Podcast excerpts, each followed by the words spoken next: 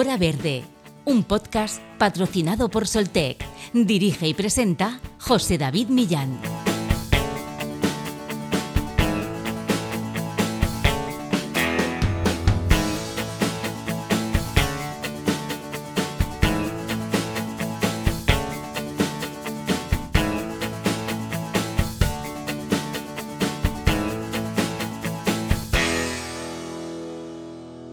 Mar Menor, con 180 kilómetros cuadrados de superficie, es la laguna salada más grande de Europa. Está separada del mar Mediterráneo por una estrecha franja de arena de 22 kilómetros de largo y entre 100 y 800 metros de ancho, denominada la Manga del Mar Menor. Esta laguna cuenta con varias zonas protegidas por ley, como es el caso de sus espacios naturales y paisajes, en los que la flora y la fauna autóctonas han encontrado habitualmente un lugar en el que desarrollarse sin los riesgos que supondría para su hábitat la acción humana. Hasta hace apenas un lustro, el Mar Menor se caracterizaba por unas aguas hipersalinas y cristalinas que le diferenciaban de otras muchas lagunas litorales europeas de aguas turbias y salobres. Esa transparencia era fruto de unas aguas oligotróficas con escasez de nutrientes y permitía la existencia de una laguna controlada por el fitoventos, las comunidades de plantas ancladas en el sedimento lagunar, al llegar la luz al fondo sin problemas. Pero a finales de 2015 e inicios del 2016 todo cambió. Dicho mecanismo fue incapaz de absorber más y más nutrientes, especialmente los adicionales de las salmueras tras la desalobración de las aguas subterráneas. El agua se puso turbia y dejó de llegar luz al fondo de la laguna, esta turbidez se alargó durante meses y las comunidades del fitoventos no fueron capaces de sobrevivir sin luz y murieron en un 85%. Toda esa materia muerta, plantas y animales, demandó cantidades ingentes de oxígeno, y todo ello derivó en unos primeros episodios de anoxia, ausencia de oxígeno, lo que en los últimos tiempos ha dejado imágenes de millones de peces muertos que han dado tristemente la vuelta al mundo. La alarma ha vuelto a dispararse en el Mar Menor en los últimos días tras encontrar nuevamente peces muertos por otro episodio de anoxia que puede ir a más con las temperaturas anormalmente elevadas que estamos sufriendo. En la zona ya contienen la respiración temiendo un nuevo desastre ecológico. ¿Cuál es la situación actual de la laguna salada? ¿Qué razones explican científicamente este desastre ecológico? ¿Qué soluciones se están planteando por parte de las autoridades competentes qué debería hacerse según los expertos? Hoy, en Hora Verde, respondemos a estas preguntas y muchas más con Jesús Martínez Cutillas, activista de proyectos como SOS Mar Menor o la ILP Mar Menor, y Ángel Pérez Ruzafa, catedrático de Ecología de la Universidad de Murcia y miembro del Comité de Asesoramiento Científico del Mar Menor.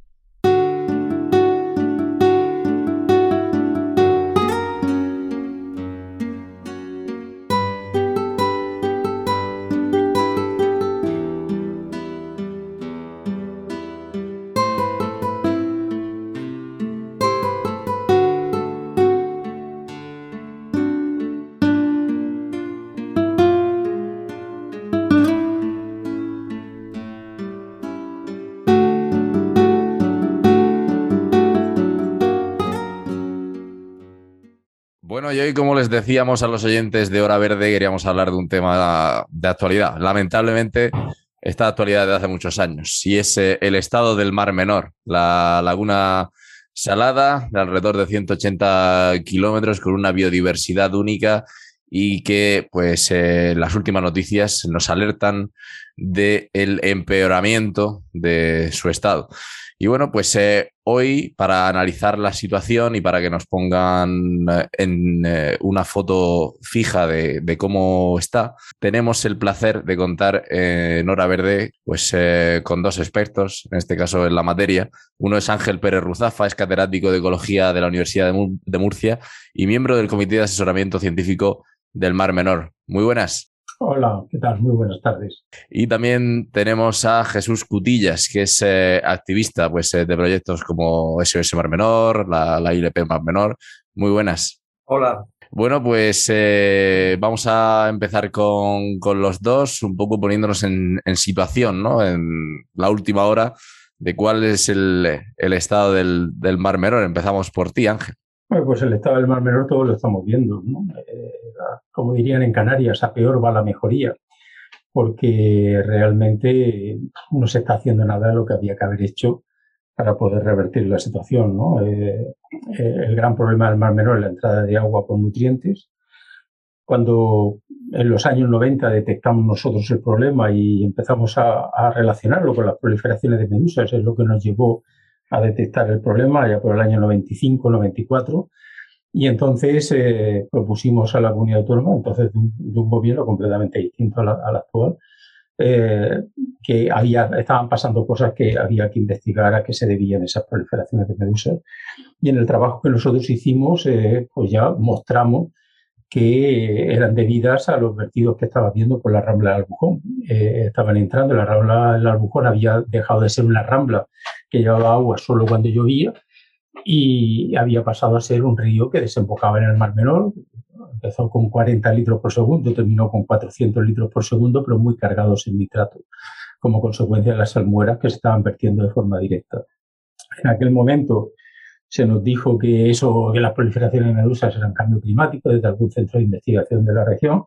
Y de hecho eso supuso, se nos acusó de ir contra la agricultura y eso supuso que se nos quitaran incluso los seguimientos que estábamos haciendo, el trabajo que estábamos haciendo, que durante más de 15 años los pasó a hacer otro centro de investigación, ¿no? Pero nosotros en 2005 vimos que estaban pasando cosas, hubo una proliferación de tenóforos y claro, hervía un poco la sangre de ver que estaban pasando cosas y no estábamos viendo qué es lo que las estaba propiciando. Y, y entonces empezamos a recopilar financiación de unos proyectos y de otros nacionales y, seguimos investigando el tema. Y ahí es donde estuvimos viendo que el Mar Menor estaba cada vez más forzado, más forzado, y que entonces se podía haber actuado muy fácilmente. Nosotros proponíamos que todo ese dinero que se gastaba en redes de medusas y en pescar medusas, las medusas mantenían la calidad del agua, pero no eran el problema, eran el síntoma del problema, y que lo que había que hacer es ese dinero invertirlo en tratar las aguas que iban por la rambla del Bujón y que, que, las salmueras no llegaran al mar, sino que se procesaran y se utilizaran. Fijaros lo fácil que hubiera sido entonces resolver el problema. En 2015, cuando ya nos habíamos quedado exhaustos, ya no teníamos financiación para hacer investigaciones, un colegio de Fuente Álamo nos pidió si podían hacerse las prácticas los alumnos eh, en el Mar Menor y, y, la verdad es que nos daba pena no poder eh, ayudarlos y entonces pues reorganizamos los pocos fondos que teníamos para organizar una campaña exclusiva para ellos. Entonces los, chavales se embarcaban con nosotros, eh, tomaran las muestras, nosotros las analizamos y les presentamos los resultados en, el colegio. Y ahí es donde vimos que el sistema estaba a punto de romperse. Y en ese a punto de romperse fue cuando yo hice unas declaraciones en, en, desde Canarias, porque mi mujer es lagunera y yo veraneo el mes de agosto, si no lo paso en Canarias, me, cuelga, como quien dice. Y entonces ahí es donde hice las declaraciones de que el Mar Menor estaba a punto de romperse. ¿no? Y me acuerdo un programa de televisión donde, donde se me entrevistaba y se imaginan ustedes que el Mar Menor lo perdiéramos. Bueno, pues efectivamente, eso pasó seis meses después. Y, y claro, a partir de ahí, pues eh, vino pues ese, esa preocupación social por la situación de la laguna, la movilización de, grupos sociales, lo cual está muy bien porque los políticos no responden si no hay presión social. Y empezó a cambiar la sensibilidad, empezaron a cambiar las cosas, pero por desgracia también empezaron a politizarse. Entonces, eh, eh, en ese momento, fue cuando se prohibió sacar agua, se prohibió extraer agua del freático, se desmontó el salmueroducto y empezaron a hacerse las cosas a tontas y, locas, ¿no? Porque las infraestructuras jamás se deben de, desmontar, las infraestructuras son para mantenerlas, son lo que nos da capacidad de regulación, ¿no? Y capacidad de actuación y, y si, si, están bien diseñadas y si están bien utilizadas, lógicamente.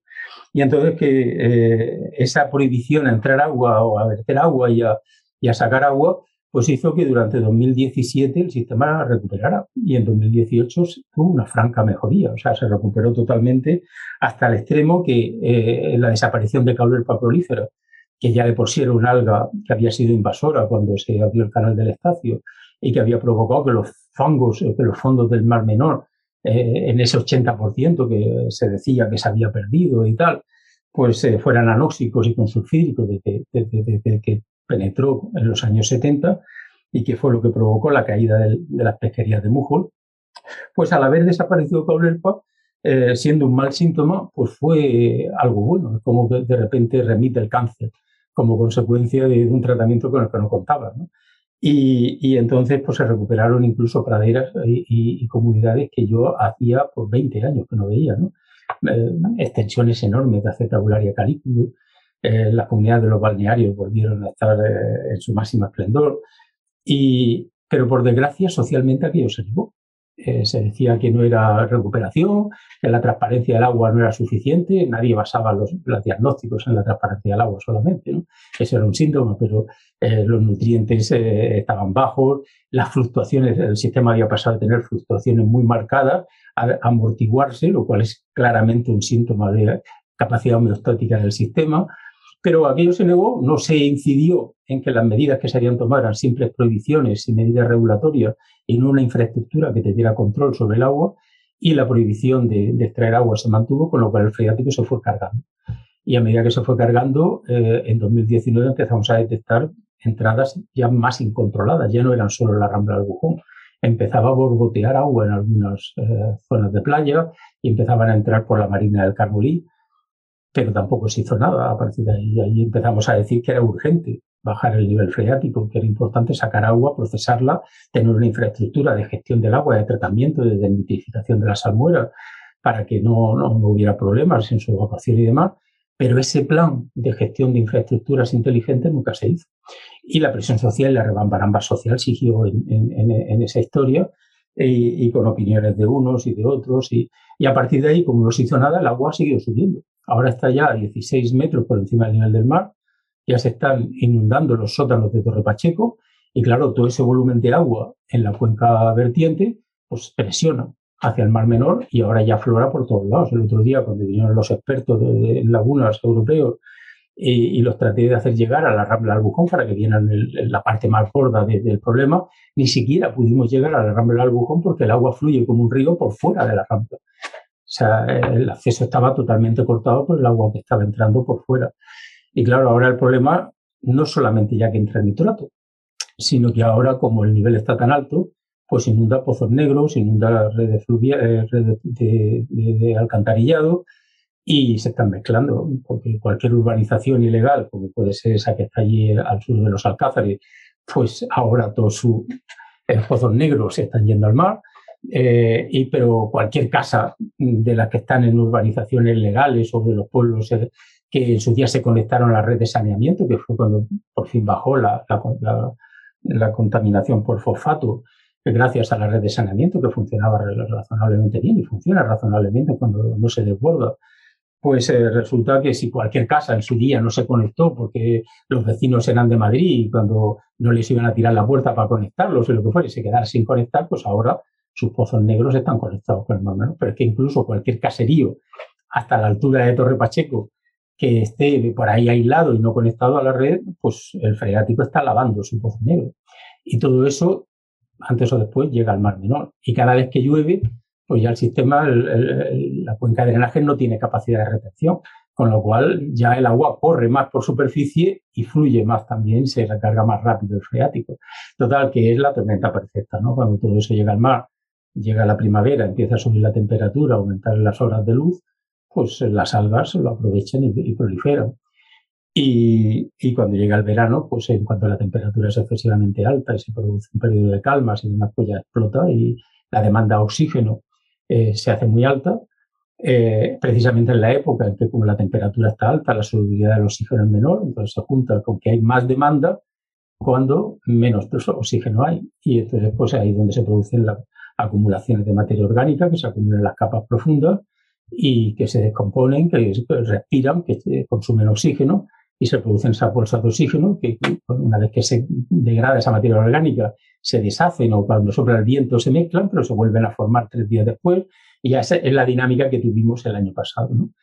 Y, el Mar Menor, que, que sigue manteniendo su capacidad de autorregulación, y de hecho no solo se vio claramente con la recuperación en 2018, la gente decía, tardará 40 años. Bueno, vamos a ver, en dos años se recuperó, ¿no? Hay que entender cómo funciona la laguna costera, que es muy dependiente de colonizaciones anuales, ¿no? De, especies. Y 2020, pues fue un año donde apenas hubo problemas, ¿no? Porque el sistema tenía capacidad de regulación, a pesar de la gana de 2019, de la cual también se recuperó. Pero claro, se recupera él, pero nosotros no hacemos nada por evitar las presiones. No se baja ese nivel freático, no se controla el agua y ya da igual lo que hagas en la cuenca vertiente, ese agua sigue ahí. Y, y bueno, pues es la situación en la que estamos este verano.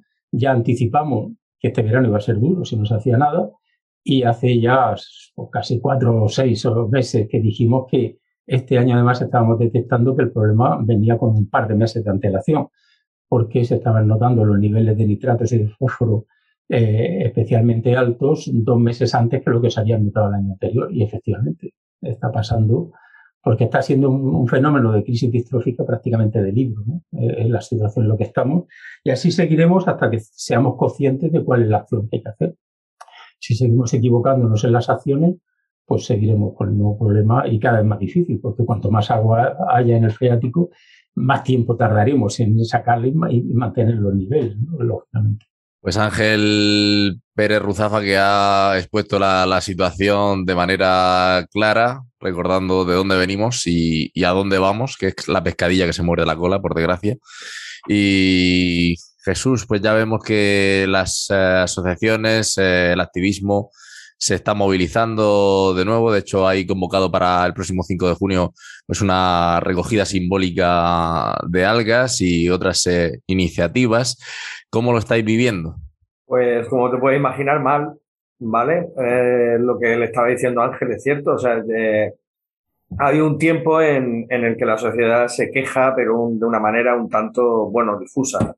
¿Vale? Eh, van, vienen, dependiendo de las circunstancias, depende de lo que nos digan los científicos y los técnicos. Pero hubo algo hace dos años que de alguna manera rebotó a todo el mundo, que fue la matanza esa de peces, la muerte de peces, porque, vale, es al final cuando tú ves a los, a los vertebrados que son como tú, en el sentido que son vertebrados, vale, ser, como quien dice, más parecido a ti que un alga, y los ves morirse asfixiados, pues entonces lógicamente es cuando dices, eh, por lo menos en mi caso fue así, y decir, no, allá esto no es un problema que el mar está muy mal, sino que hay que hacer algo. Pero que hay que hacer algo ya porque nosotros somos los siguientes. No es por, no es, por lujo de ecológico en general, no, no. Es que ya se ve clarísimo. Y entonces, pues, cuando empezamos nosotros, por lo menos, o la gente con la que yo me estoy moviendo más, a, movilizarnos en serio y decir, eh, ya no paramos hasta que esto nos revierta. Y encima el año pasado volvió a ocurrir lo mismo, y encima, pues, como dice Ángel, pues va a volver a ocurrir lo mismo. Entonces, pues, claro, hay que poner soluciones, hay que, hay que movilizar por lo menos para denunciar, para llamar la atención, para decir, eh, aquí hay que ir cortando ya con, con todo lo que, todos los venenos que están llegando, porque si no cortamos con los venenos, los venenos nos comen. Entonces, el origen de los venenos hay que cortarlo y si no se corta mm, de una manera mm, positiva, pues habrá que habrá que presionar para que vengan las leyes y penalicen, porque si no es que está claro que aquí esto no ha ocurrido, o sea, nunca ha penalizado una ley. Aquí no, no hay ninguna multa, no hay ningún tipo de problema con gente echando nitrato, gente echando fosfato a los campos, que todo acaba en el mar, ¿no? Entonces, si la ley no funciona eh, en positivo, es decir, oye, hay que motivar a la gente, que nosotros somos más partidarios de motivar en positivo. De hecho, nosotros estamos creando lo de la agrosimbiosis, un, intento de crear una feria de agricultura ecológica que, que en positivo favorezca el consumo ecológico para que, de hecho, tenemos una campaña que se llama 1.7, ¿no? De que cada, de cada siete productos que consumas, uno por lo menos, uno por lo menos, sea ecológico, ¿no? Un día a la semana consumir en ecológico, aunque solo sea para intentar minimizar ese impacto y, y invitar a los agricultores a cultivar en ecológico porque, bueno, echan menos veneno al campo y ese, es el veneno que acaba en el mar. Entonces, pero si no, se, no funciona lo positivo, pues por eso las denuncias no las paramos de hacer. O sea, mm, está claro que hay gente que no, no va a dejar de echar eh, veneno a los campos solamente porque lo digamos en plan positivo. Entonces, pues aparte, habría que hacer lo que no se ha hecho en todas estas, estas décadas. O sea, eh, tiene que haber inspectores que estén controlando que no, se, que no se echa más de lo que la ley marca, incluso cerrar la ley para que nuestra propuesta es que todos sean ecológicos, esa sea la ley. O sea, deberíamos ser el ejemplo para Europa de una reconversión a agricultura ecológica, ganadería ecológica de una zona. Deberíamos ser el ejemplo porque tenemos la necesidad, no es por otra cosa. Y que todas las PACs que haya y todas las ayudas externas y tal, todas, todas se organicen alrededor del, del, del, control ecológico de los ecosistemas, mm, pues porque lo necesitamos, no es por, el, eh, no es por un lujo político de, de, eh, pues yo qué sé, de moda. No, no, no, es una necesidad, estamos viendo, no nos podemos bañar. Es que así de simple. Y cada vez vamos a poder bañarnos menos. Y lo de los sulfídicos que está diciendo Ángel es verdad. O sea, es que las algas se pudren y aquello empieza a soltar gases venenosos, que es un peligro. Entonces, necesitamos la ecología. No es una cuestión de, de lujo eh, ideológico. Es una necesidad para poder bañarnos, para poder estar en esta zona viviendo. Si no, nos vamos a tener que ir. Y como decía también Ángel, esto es de manual. O sea, esto ya ha pasado en otros sitios. Entonces va a volver a pasar. O sea, ¿por qué? Pues porque si las condiciones son las mismas que en otros sitios, en otro sitio ha pasado, pues aquí va a pasar. No, no podemos, por mucho que cerremos los ojos y nos metamos debajo de la tierra, no se va a solucionar el problema. No se soluciona solamente por rogativa al cielo. Se soluciona poniendo soluciones. Y para nosotros una de las más importantes es que no entren el exceso de nitrato el exceso de fosfato el exceso de químicos que está entrando continuamente al... Pero ya, o sea, luego habrá que sacar lo que ya hay. Bien, vale. Pero es que si no paramos ya lo que sigue entrando todos los días, por mucho que tú saques, va a dar igual, porque va a seguir entrando. Porque va a seguir entrando, es así. Entonces lo que hay que hacer es, antes de, antes de, que también hay que tirar del, del, como dice, del sumidero para que se vaya al agua. Bien, hay que hacerlo, pero antes hay que cerrar el grifo, hombre. Es que no tiene ningún sentido. Si no cierra el grifo y tira del sumidero, pues los que contaminan van a seguir contaminando más y además con más alegría. Ah, no, si no hay problema, si esto ya está. No, no, no. Eh, no se puede contaminar, es así. O sea, hay que cerrar en origen el problema. Hombre, yo eh, a eso sí que te diría que todo lo que dices es, sensato, pero, pero si no lo pones en sus justos términos, es decir, es que a veces jugamos con las palabras y, y, parece que aplicadas a una cosa son de una manera, aplicadas a otra las veríamos de otra.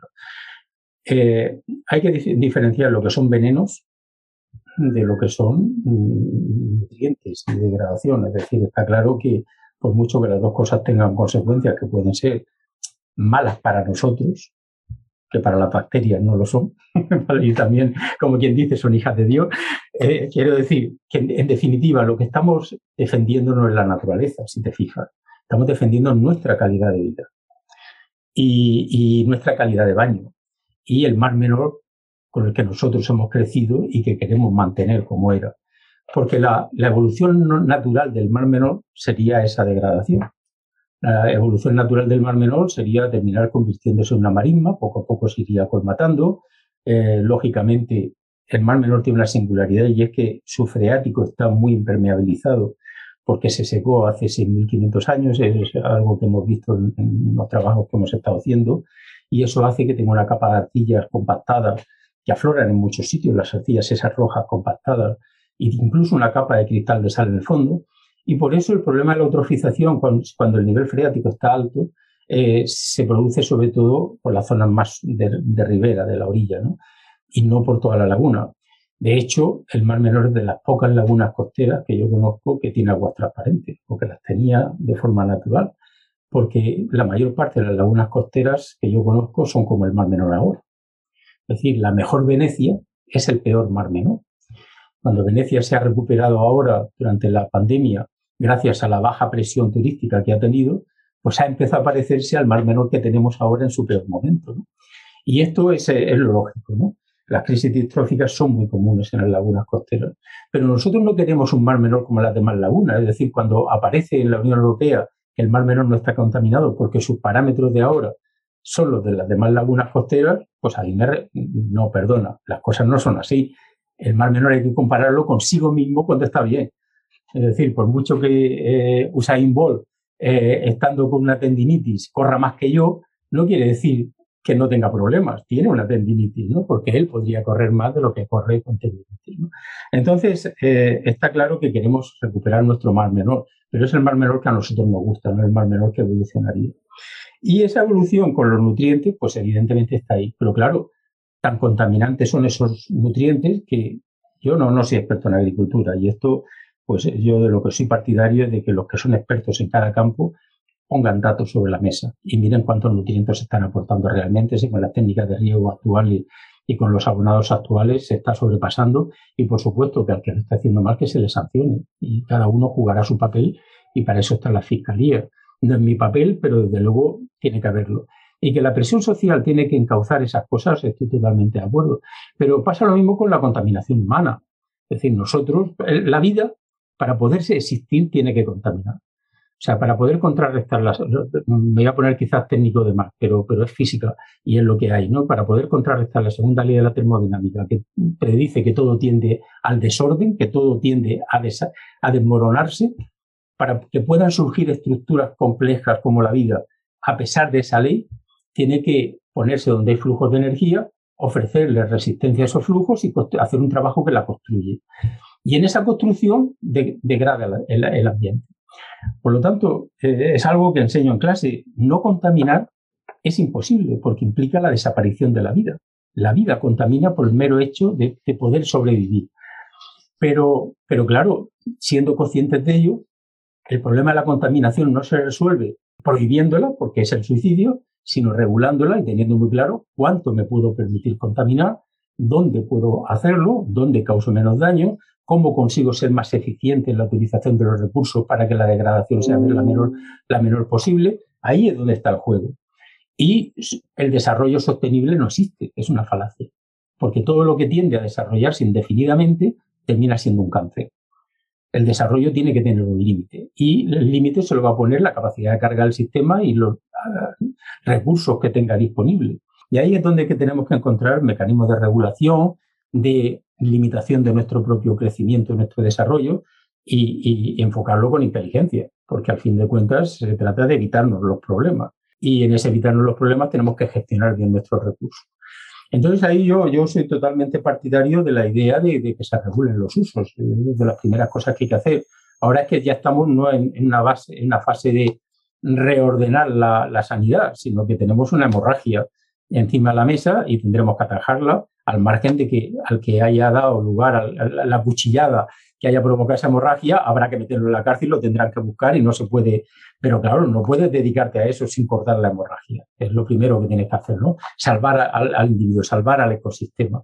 Y si nos equivocamos en eso, cuando vengamos a darnos cuenta, estará todo el mundo en la cárcel, pero, pero el, ecosistema se nos ha vuelto en las manos. Y comentaba que un buen ejemplo son los propios usos humanos. O sea, las personas, evidentemente, como seres vivos, contaminamos y los filetes de vaca y, las verduras las convertimos en, desperdicios degradados, que, llevan nutrientes. Al final convertimos la materia orgánica en nutrientes. Entonces, eh, ¿cómo resolvemos ese problema?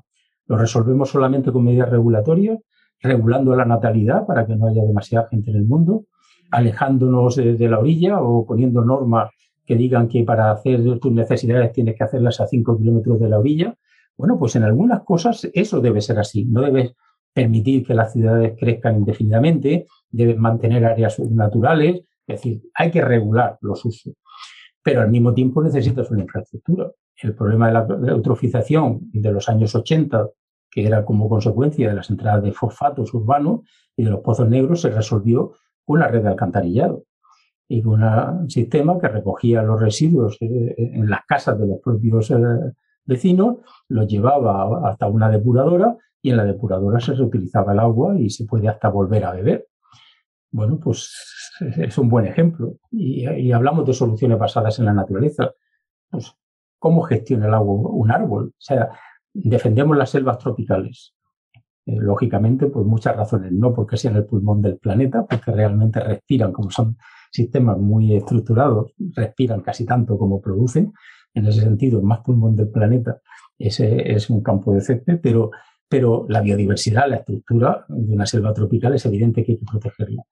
Pero ¿qué es una selva tropical? Sino árboles que han resuelto el problema de la gestión del agua con un sistema que permite extraerla del subsuelo, llevarla hasta donde se produce, que es donde está la luz y donde están las hojas, con un sistema de transporte de canales que sube el agua y los nutrientes hasta las hojas y que además va protegido por materiales poco biodegradables como son las ligninas y las celulosas para que no estar recomponiéndolas continuamente.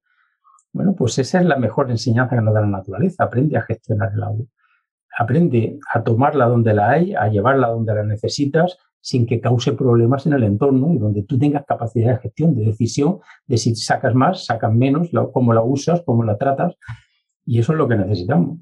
Y, de la misma manera que resolvimos los problemas de contaminación urbana pues con un sistema de alcantarillado y medidas regulatorias, pues evidentemente si queremos hacer compatible un uso agrícola con la integridad ecológica, que creo que en el caso del Mar Menor es posible, con todas las regulaciones necesarias, con todas las sanciones que hagan falta y que quien tenga que hacerlas las haga, pero tenemos que aplicar la inteligencia en las soluciones también, porque si no el Mar Menor se nos irá. Bueno, hemos hablado de los eh, problemas, eh, Jesús, vamos a hablar de, también de, las soluciones. Eh, de hecho, mm, no sé, era hoy o ayer, salía en prensa, bueno, el ministerio preparaba una solución integral de, bombeo de la rambla del Albujón, aunque había que esperar por lo menos cuatro años para que esa red de drenaje de 28 kilómetros que trata de reducir los vertidos esté, lista. ¿Qué soluciones podemos tener más a corto plazo? vamos a ver que se cumpla la ley. tiene que regularse, tiene que o sea, tiene que haber inspectores, tiene que haber inspectores agrícolas y ganaderos, o sea, gente que controle, es que no los hay. O sea, tú te pones a mirar eh, el, el organigrama que hay en, en, en quien tiene que regular eso, que es la consejería, que tiene todas las competencias, todas, para regular la salida de nitrato, los, los aportes a los acuíferos. Tiene todas las competencias, son los que ponen las multas. Nadie más puede poner multas que la consejería de, del... Vamos a ver, yo esto me he ido enterando, ¿vale? Yo esto no tenía ni idea. Hace dos años no tenía la menor idea de esto. Pero empieza a ver qué pasa aquí, por qué aquí ocurre esto.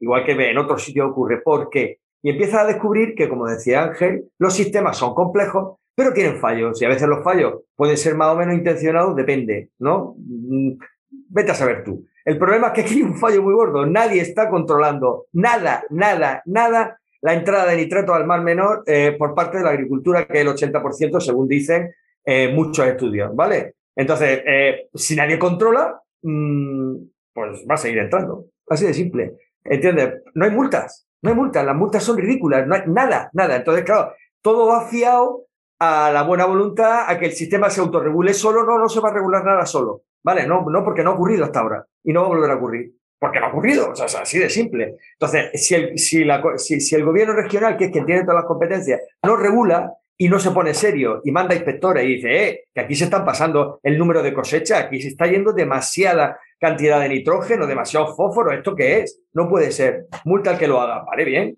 Eso, ese sería lo lógico, el empezar a ir al detalle. Como decía Ángel, los sistemas tienen que regularse, pero para regularse tiene que ir al detalle. Si no vas al detalle, todo queda en, pues bueno, la filosofía de que todo se regula, el ser humano es contaminante, bla, bla, bla, bla.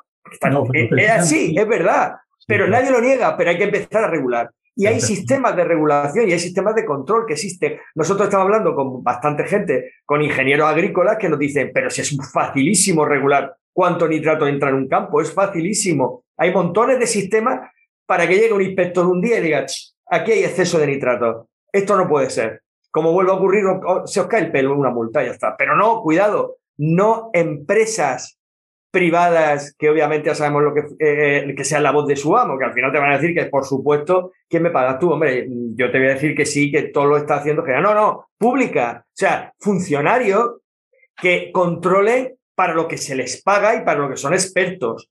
Pero claro, teniendo en cuenta cómo la consejería ha ido eliminando todos los sistemas de funcionariado que no le eran mm, útiles al silencio, o sea, silencio, o sea, que haga lo que yo diga y si te pones un poco tal, te vas algo de aquí y te vas a otro sitio. Entonces, mm, eh, tenemos un problema grave y un problema que arranca dentro del mismo gestor que tiene que controlar lo que está ocurriendo. Y lo siento mucho, pero es el gobierno regional, porque es quien controla el aporte de nitrato y el aporte de fosfato. Es que nadie tiene otra, nadie tiene competencia para eso. Ahora mismo está el, la Confederación Hidrográfica del Segura intentando decirle a la gente, oye, que si no soy, eh, si no me entregáis su certificado de que no mancháis nada, ¿vale? Eh, y ese certificado, obviamente, que te lo hagan unos técnicos privados y tal igual, que por supuesto, ¿a, qué agricultor no le van a dar el certificado en cuanto pague?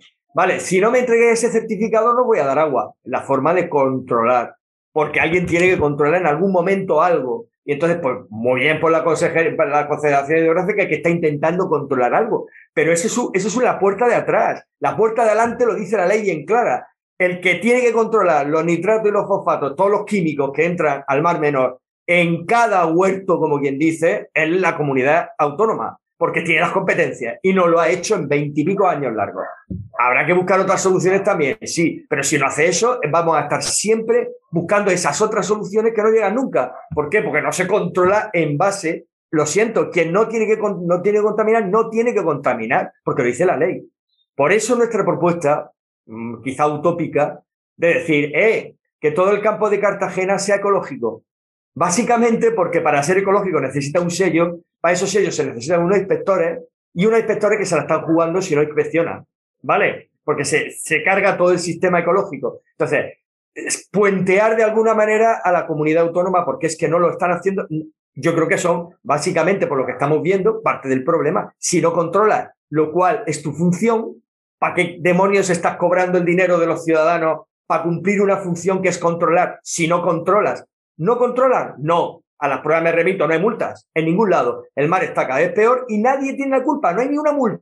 Simbólicamente, no sé si hay por ahí eh, una 500, 1000 euros, no sé, el otro día salió, en 20 años creo que han habido... Pues, ¿quién tiene la culpa del mar? Nadie. Nadie, nadie ha contaminado nunca nada. Bien, perfecto, ¿vale? Pues nada, sigamos, que cada uno, eh, eh, pues vale, que vaya soltando todos los nitratos, todas las cantidades de cosechas que tengan que hacerse y que, el y, y, que la cantidad de químicos que siguen entrando sea, pues bueno, la que sea. Pues, total, ¿qué más da? Si todo se regula al fin y, mira, dentro de, como dicen los científicos, dentro de 5.000 millones de años no estaremos aquí. Y en 100 años estamos todos calvos. Si nos ponemos así, obviamente todo se autorregula y, es verdad lo que decía Ángel, que el, eso natural es, un proceso de degradación, pero el problema es que estamos viviendo aquí.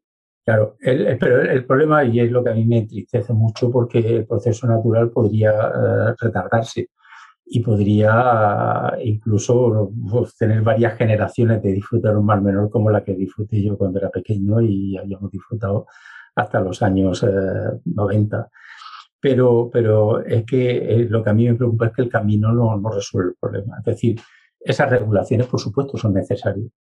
Esas regulaciones, incluso las sanciones, las multas, todo lo que tú quieras es necesario, pero no suficiente.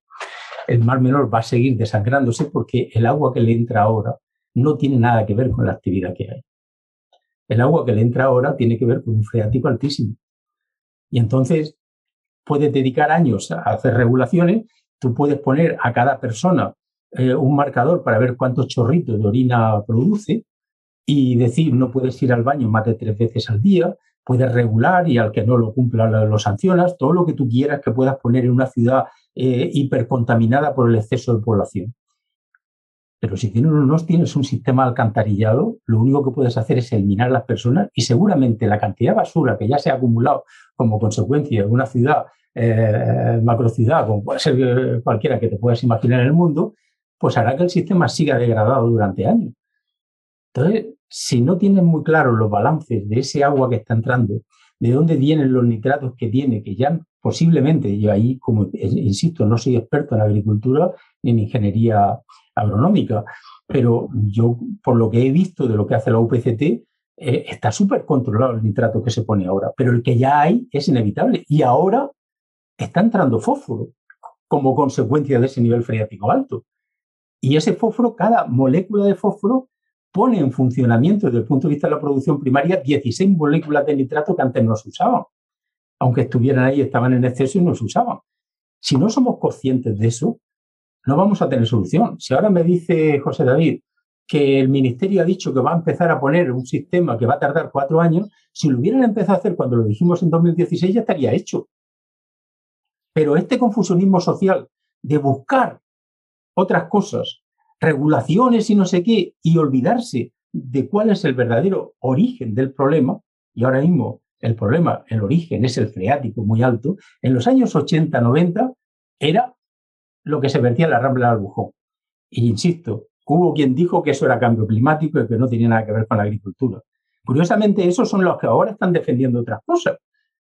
Y, uno se queda, pero Dios mío, eh, eh, eh, esto ya no sé si es cinismo o qué es, o si es que las cosas no se van a hacer hasta que ellos no digan lo que estás diciendo tú, porque al final se termina diciendo lo mismo. Pero eso, hemos perdido seis años sin bajar el freático y sin tener control sobre el agua. Como sigamos tardando, luego alguien dirá, no, pero es que ya es imposible abordar ese problema.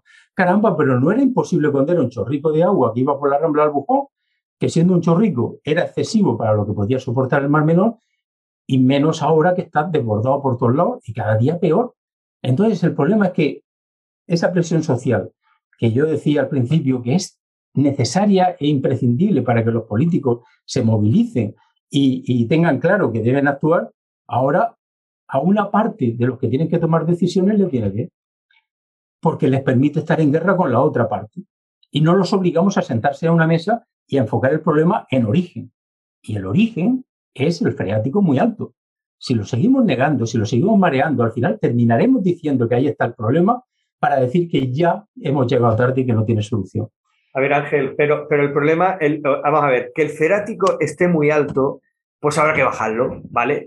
La infraestructura que haya que hacer. El problema es que el freático alto es un problema por la cantidad de químicos que tiene ya. No, no, no, no. No, es un problema por los químicos. Si fuera agua dulce, no sería ningún problema. No. Sin más. agua limpia, agua dulce, normal. Si fuera agua, si fuera agua dulce, estaría el mar menor eutrofizado. Las lagunas oligolinas sufren más crisis distróficas que las hiperalinas.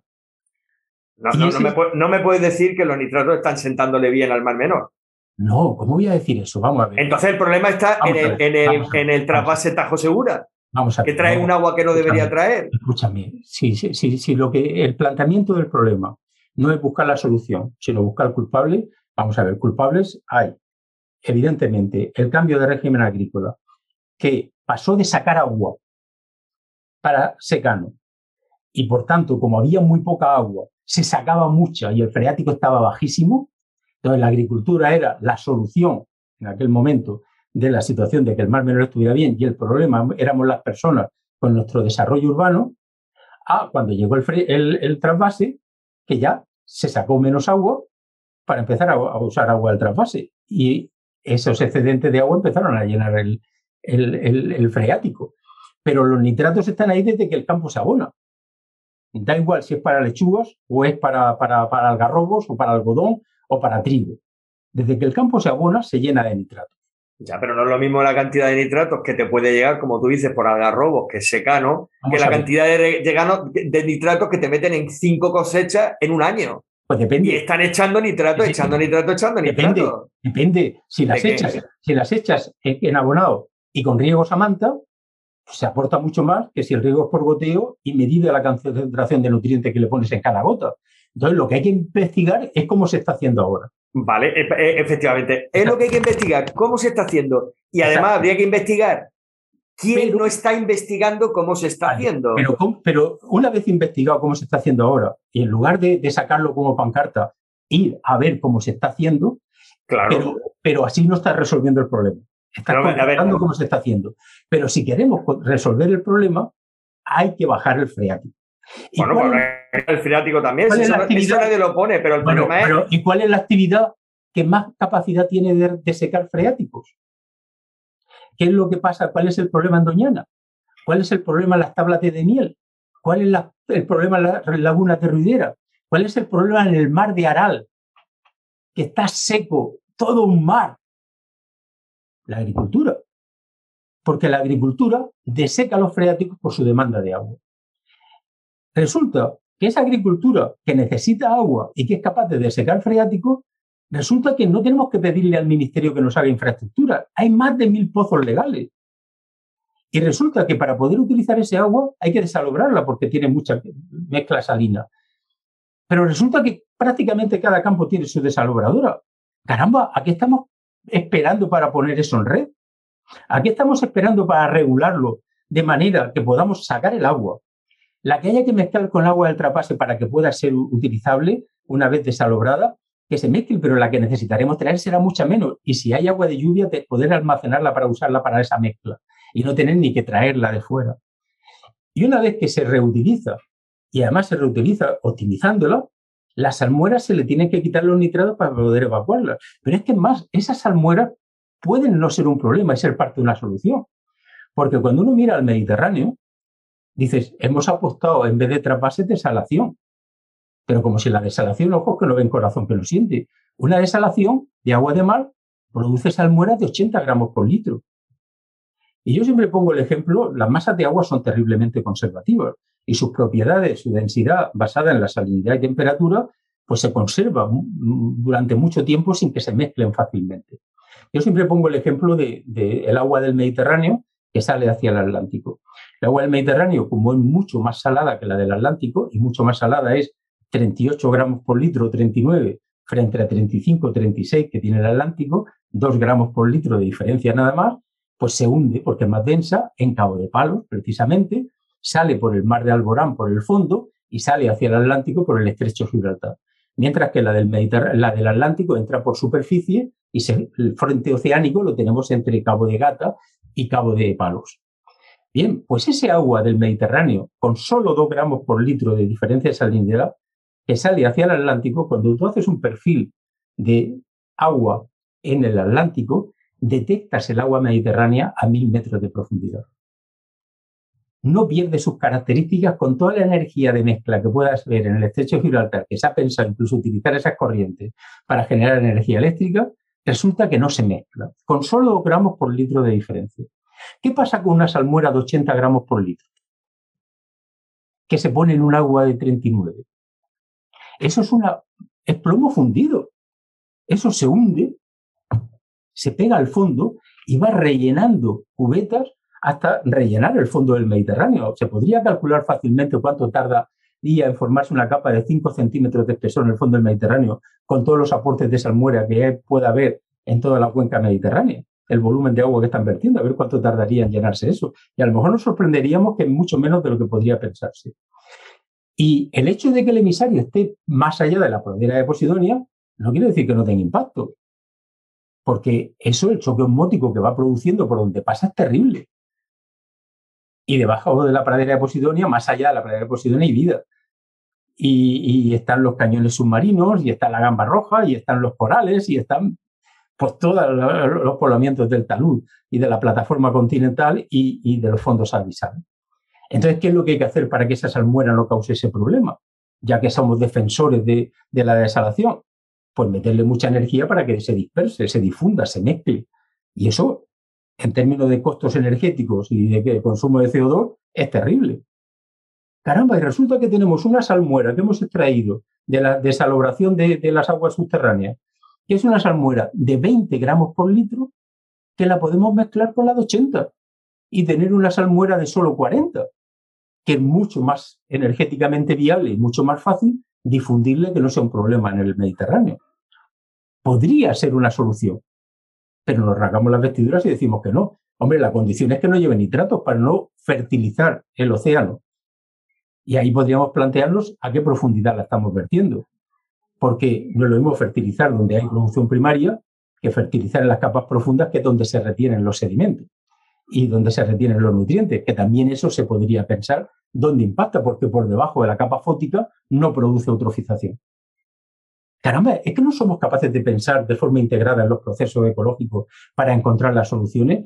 No podemos ver que con una infraestructura que saque el agua, que ya existe, que la desalobre, que ya existe, que la conduzca, que se desmontó y que habría que completar, que le quite los nitratos con las virutas de madera que encima son baratas, se podrían hacer diseños de plantas descentralizadas o a pie, de, a pie de, cada parcela, para una reutilización del agua, una gestión de las salmueras y hacer eso compatible con la integridad ecológica del Mar Menor y tener un modelo que te permite regularlo, que si llueve mucho sacan más, si llueve poco pues sacan menos, y que acorde a la producción de una actividad, un sector primario que lo necesitamos, como es el agrícola, porque comer hay que comer, y supongo no queremos depender del exterior como nos pasa con la energía, y que Rusia o no sé quién o Argelia decidan si nos mandan gas o no, y al precio que nos lo ponen.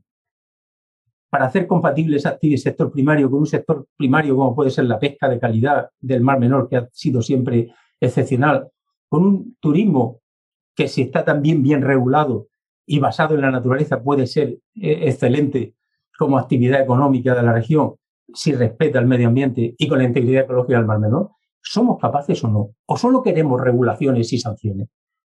Pues si nos ponemos a trabajar en ello y hubiéramos puesto a trabajar en 2016, hombre, ojalá se hubieran puesto en, 2000, en 1995 cuando lo dije la primera vez, no habríamos perdido 30 años, pero entonces se negó. Ahora se vuelve a negar. Pasan seis años y ahora empiezan a decir que van a empezar a poner ese plan. Caramba, haberlo dicho en 2016 ya estaría hecho. ¿A qué estamos esperando? Si lo triste es que al final todos diremos lo mismo y ya no tendrá remedio. Y eso es lo que a mí me hace sentir una profunda tristeza. Porque, porque dice, Dios mío, es que no nos damos cuenta de que es posible. pero es lo que hay. es un poco frustrante, por lo menos desde mi punto de vista, porque, insisto, vuestro papel social como colectivo social, como forma de presión, es fundamental. Pero si erráis el tiro o se utiliza para el enfrentamiento político, la hemos fastidiado, porque alguien sale... En la guerra nadie gana, todos pierden, menos el que no se mete en ellas y las manipula. Entonces, pues, pues estamos fastidiados si equivocamos los planteamientos, ¿no? porque todo problema tiene solución, es un aforismo que yo digo mucho. Y si un problema no tiene solución es que está mal planteado. Y sospecho que lo estamos planteando mal. Y, claro, pues, bueno, o sea, es lo que hay, ¿no? Pero a mí me causa tristeza, porque el potencial que tenemos, la capacidad que tenemos, el cariño que le tenemos al ecosistema es común. Entonces, ¿por qué no somos capaces de ponernos de acuerdo y enfocar bien el problema?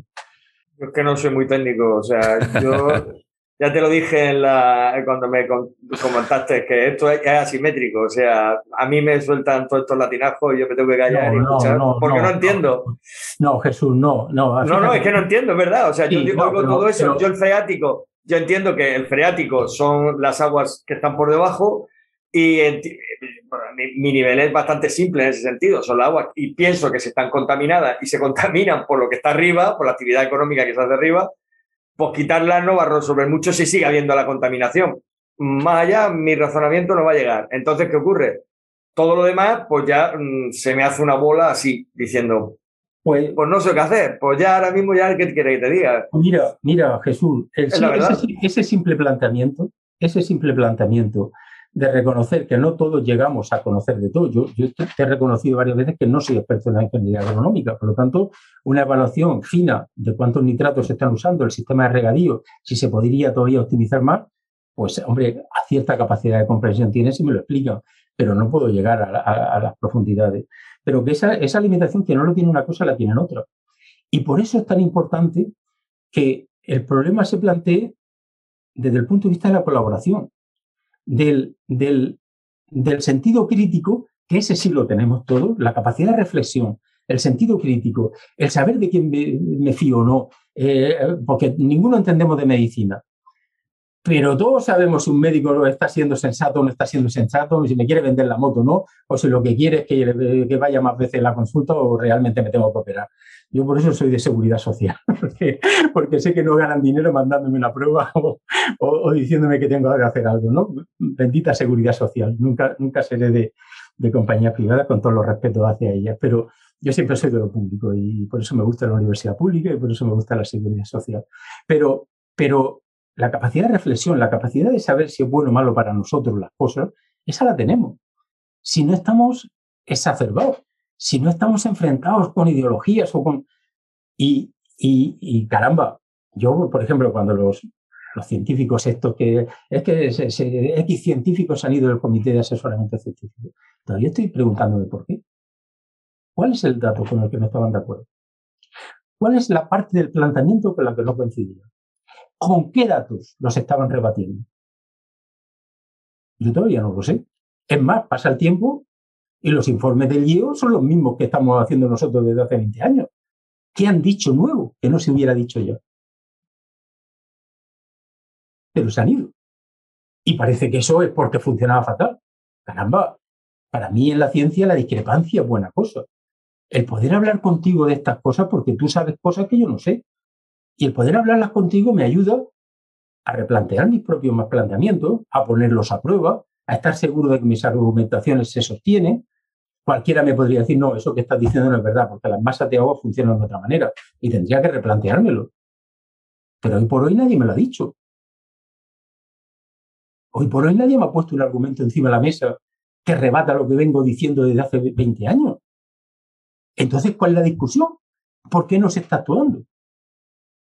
Pues, pues porque parece que, que las pancartas y las presiones van en otra dirección.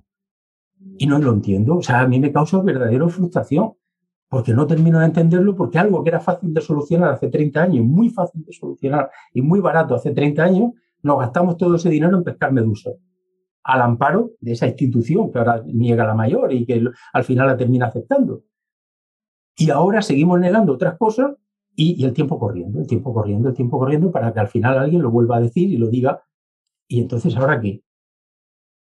Pues ese, ese, ese o sea, hay un consejo de participación social. Pues ahí es donde hay que poner las cosas, pero diciendo, en vez de decir, yo quiero sanciones, yo quiero sanciones, vamos a ver, sí, sanciones valen, las que sean, pero el problema, ¿cómo lo solucionamos? ¿Es, mala esta propuesta que se está haciendo? ¿Dónde falla? Yo todavía estoy esperando que el ministerio nos siente a la mesa para decir, mira, es que mis asesores dicen una otra cosa, como la única vez que yo pude ir a, reunirme con, Hugo Morán es que mis asesores dicen otra cosa, ¿vale? Yo ya te he puesto las mías, dime lo que dicen tus asesores y dime dónde está la diferencia. Y vamos a discutirlo, a ver si cuál es el dato que está equivocado, cuál es el planteamiento erróneo. Si la técnica de operar hay una mejor que esta, vamos a, analizarla, pero ¿cuál es la alternativa? ¿Regular el convenio colectivo? No, no, no, la hemorragia la tenemos en la camilla. El convenio colectivo está muy bien, pero no es el problema. ¿Cómo cortamos la hemorragia? ¿Qué punto de sutura tengo que dar? ¿Actúo en la femoral o actúo donde le saco el cuchillo o se lo dejo puesto para que, no se desangre más? ¿Qué tengo que hacer? ¿Tenemos sangre suficiente para ponerle o no la tenemos? De acuerdo que el convenio colectivo hay que regularlo, de acuerdo que es la regulación de la sanidad, pero, pero no me saques del tema, ¿cómo salvamos al paciente? Pero yo no he tenido ninguna reunión con ese planteamiento.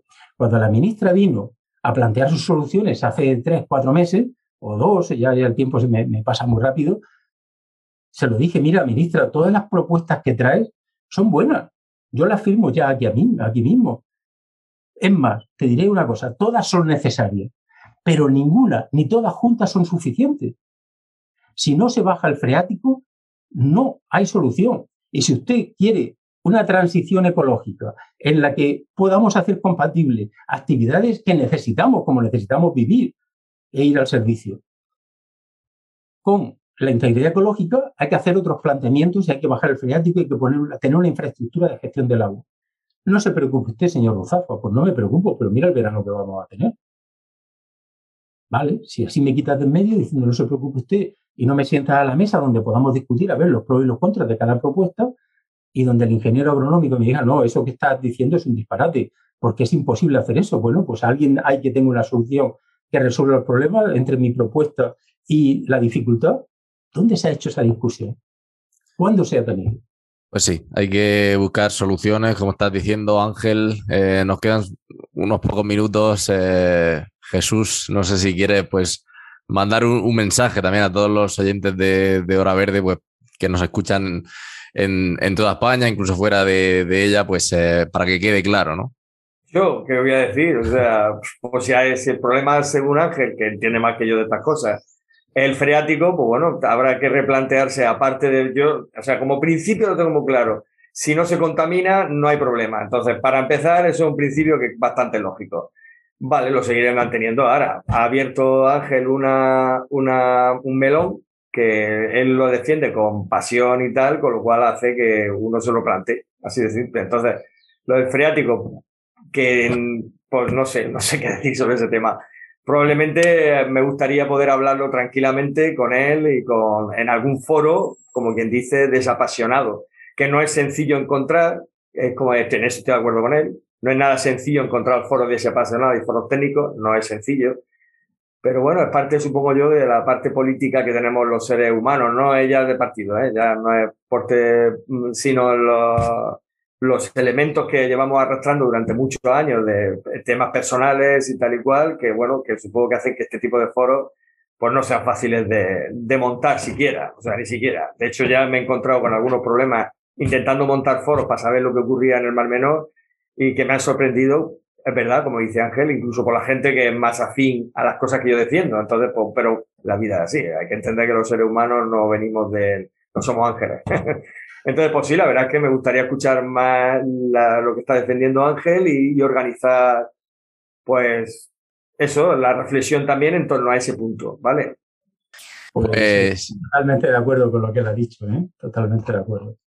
Pues sí, eh, yo creo que a, los oyentes, eh, por lo menos eh, con vuestra posición, le ha quedado claro los motivos que nos llevan a, estar en esta grave situación ha quedado claro pues eh, los, dos puntos de vista. Este tema daría para horas y horas, pero yo desde luego os agradezco que, que hayáis eh, acompañado pues a, nuestros oyentes y a mí personalmente aquí en este programa de, Hora Verde y espero que, estas soluciones que hemos comentado aquí pues se lleven a la práctica porque al final es lo que todos queremos, salvar al, Mar Menor y no ver la situación crítica en la que está. Jesús Cutillas, eh, activista de, proyectos en, todo lo que concierne al Mar Menor, muchísimas gracias por, vuestro trabajo. Sin duda importante esa presión social y muchísimas gracias por, por estar hoy en Hora Verde. Nada, muy bien. y Ángel Pérez Ruzafa, catedrático de Ecología de la UMU y miembro del Comité de Asesoramiento Científico del Mar Menor. Que no perdamos más tiempo y que, y que ya actuemos. Y muchísimas gracias también por estar en, Hora Verde. Pues gracias a los dos, porque la verdad es que ha sido un placer hablar con vosotros, ¿sabes? Porque precisamente porque el ambiente era distendido y, constructivo, y, y, eso se echan falta, se echan falta. Pues sí, eh, en este ambiente que está de vuestra casa, así que, cuando queráis tenéis mi teléfono y podemos eh, seguir, pues por supuesto, con hablando del, mar menor y de ecología, que es eh, pues un tema que nos apasiona. Muchísimas gracias a los dos. Hasta luego a ti, a ti por montarlo. gracias. Hora Verde, un podcast patrocinado por Soltec. Dirige y presenta José David Millán.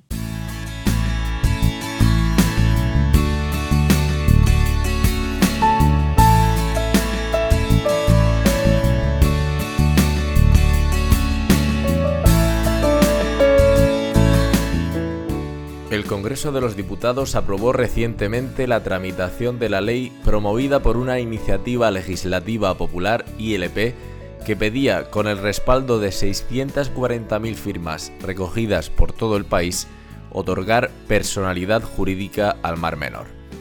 Con 274 votos a favor, 53 en contra y 6 abstenciones, el martes 5 de abril de 2022 marcó la fecha para que por primera vez en España y en Europa se escriba el texto de derechos propios de un ecosistema. Aunque el Mar Menor ya cuenta con numerosas figuras de protección, ninguna de ellas lo ha salvado de sus tres muertes. La llamada sopa verde de 2016, la mortandad masiva de peces de 2019 y la mortandad continuada durante varias semanas de crustáceos y alevines en el pasado año 2021, episodios que se están empezando a repetir recientemente. Aunque el Mar Menor es un espacio de la Red Natura 2000, un lugar de importancia comunitaria, una zona de especial protección para aves y una zona especialmente protegida de interés para el Mediterráneo, esto no ha impedido sus interminables problemas. Reducir la explotación del suelo, así como el nivel freático, como hemos visto hoy en Hora Verde, son vitales para poder atajar esta grave situación que atraviesa la laguna salada y que vuelva a ser lo que un día fue el Mar Menor con la enorme riqueza que el ecosistema atesora y la gran diversidad de especies que podemos encontrar en sus aguas. Espero que les haya gustado este episodio de Hora Verde y les emplazo a encontrarnos aquí la próxima semana. Cuídense y sean felices.